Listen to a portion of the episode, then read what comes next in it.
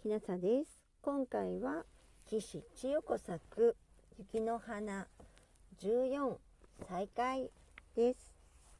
再開。2時半。ルミはあの雪の花の腹にいました。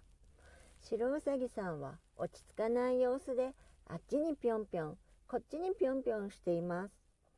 うさぎさんが触れるたび雪の花からは星屑みたいなキラキラした光が落ち甘い香りがします。うさぎさん落ち着いて。大丈夫よ。私が必ずケントに合わせてあげるから。さあいらっしゃい。ルミが両手を広げるとうさぎさんは勢いよく飛び込んできました。するとルミの腕の中で白うさぎさんは動かなくなり真っ白な毛色は少し色あせて肌触りの柔らかいぬいぐるみになりました。ルミはいつもの公園にいました。3時です。ルミーケントが手を振りながらかけてきました。この子よとルミはぬいぐるみを手渡しました。あ僕のうさぎだ。ケントはぬいぐるみを抱きしめました。その時ルミには中学生のケントでなく小さいケントがそこにいるように見えて思わず目をこすりました。ありがとうルミ。この子はハワイに連れて行くね。お母さんもびっくりするだろうな。その時ぬいぐるみのうさぎさんがルミにパチリとウインクしたのです。ルミも笑みを返しました。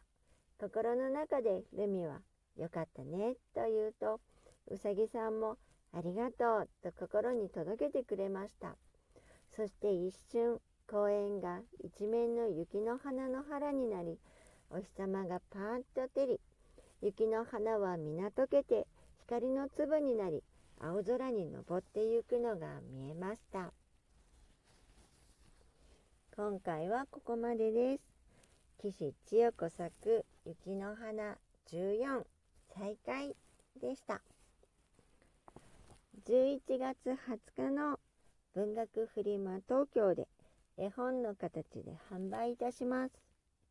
もしご都合のつく方がいらっしゃいましたら、立ち読みでも構いませんので、アイラボキッズまでおいでください。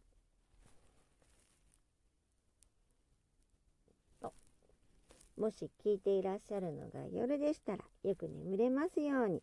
おやすみなさい。